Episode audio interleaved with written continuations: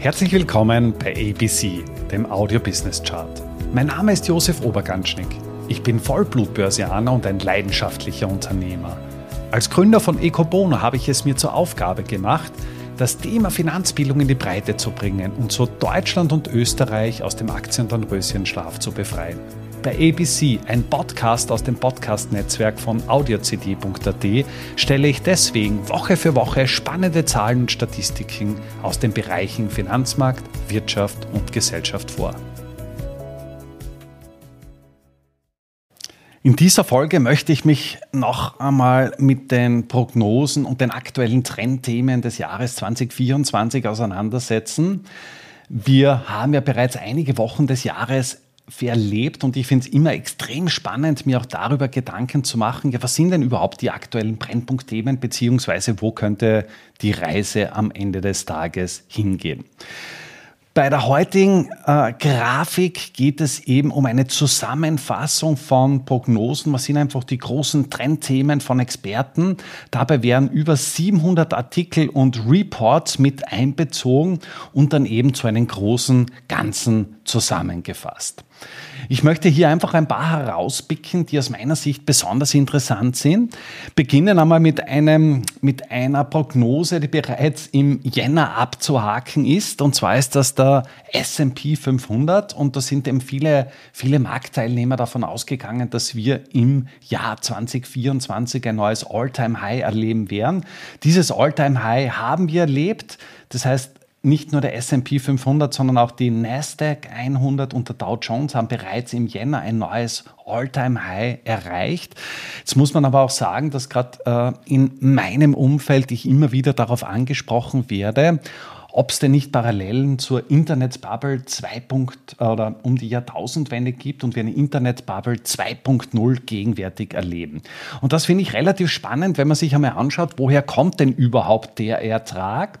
Und wenn du dir die Erträge einmal genau anschaust und repräsentativ einmal den S&P 500 hernimmst, dann hat man im S&P 500 im Zeitraum 2020 bis 2023 58 Prozent Performance gemacht und über 85 Prozent davon sind auf die Indikatoren Earnings, also Gewinnentwicklung und dann eben auf Dividendenzahlungen zurückzuführen.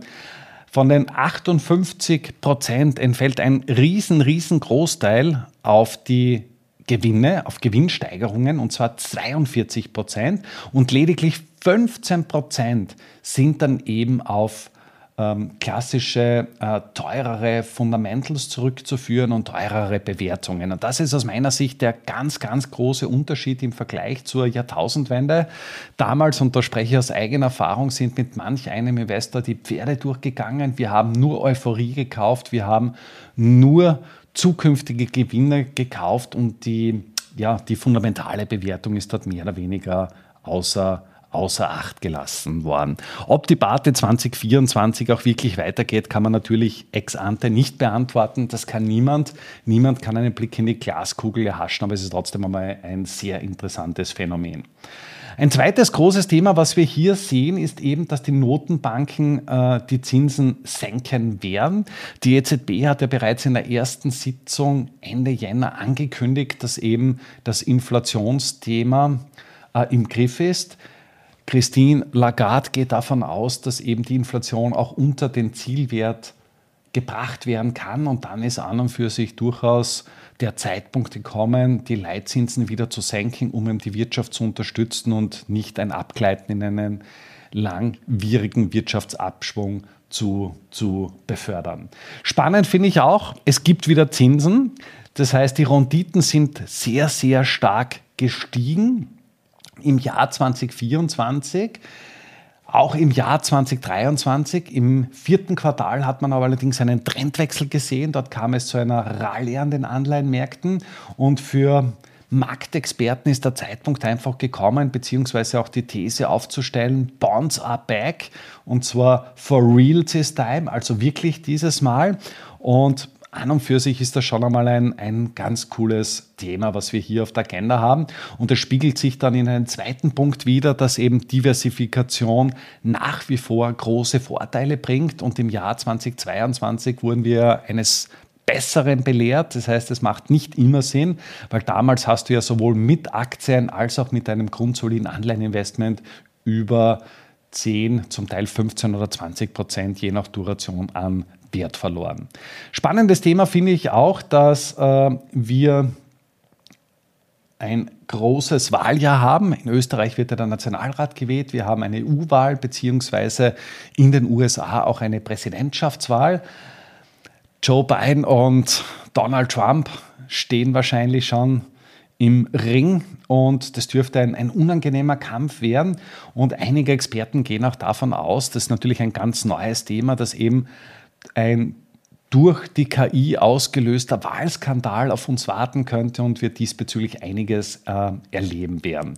Spannend finde ich auch das Thema, äh, dass eben Indien, auch neben China das bevölkerungsreichste Land der Welt, China, das zweite große Land, wie gesagt, im Bereich Wachstumskaiser ablösen wird. Diese Volkswirtschaft wird China überholen, stärker wachsen und manch einer geht ja auch davon aus, dass Indien auf den Fuß oder in den Fußstapfen Chinas wandelt mit ein paar Jahrzehnten Verzögerung und einfach in den nächsten Jahrzehnten eine sehr prosperierende Wirtschaftsentwicklung erleben wird. Was haben wir noch für Themen auf äh, dieser Landkarte? Wir haben beispielsweise auch noch das Thema drauf, dass äh, Roboterarbeiter den Arbeitsmarkt überschwemmen. Wir haben das Thema, äh, dass die Weltwirtschaft heuer wieder um 3% wachsen wird, das heißt etwas über den Erwartungen liegen wird und ähm, ja, dass die KI weiteren Vormarsch nehmen wird. Spannend finde ich auch, dass Apple im heurigen Jahr bereits künstliche Intelligenz in ihren Produkten implementieren wird. Der Russland-Ukraine-Konflikt wird auch heuer, genauso wie der Israel-Hamas-Konflikt, nicht beendet werden, zumindest laut Einschätzung der Experten. Und japanische Aktien und Märkte sind nach wie vor voll im Trend. Das heißt, hier sind die, die Experten auch extrem positiv bestimmt. Auf der Social Media Market Front gibt es hier doch deutliche Umschichtungen und ich habe meine Kinder diesbezüglich immer belächelt, aber an, an und für sich scheint jetzt TikTok das Medium schlechthin zu sein. Das heißt, genau in diesem Bereich äh, sieht man einfach die, die größten Wachstumspotenziale, wenn man sich die ganzen Social Media Accounts ansieht. Ja, damit wären wir auch schon am Ende dieses Blogs angelangt. Ich hoffe, dir damit einen Überblick über die wesentlichen wesentlichen Trendthemen gegeben zu haben. Abschließen möchte ich hier noch mit einem, mit einem Bericht vom World Economic Forum. Der bringt ja auch im Jänner immer eine, eine aktuelle Risikolandkarte und wenn die klassischen Risikolandkarten Karte des World Economic Forum betrachte, dann haben wir eben als bei den fünf Top-Risiken einmal Extremwetterereignisse. Interessanterweise auf Punkt 2, das ist ein neues Thema, AI-generierte Fehlinformationen. Dann haben wir eben gesellschaftliche und oder politische Polarisierung, Lebenserhaltungskosten und dann eben auch Cyberangriffe.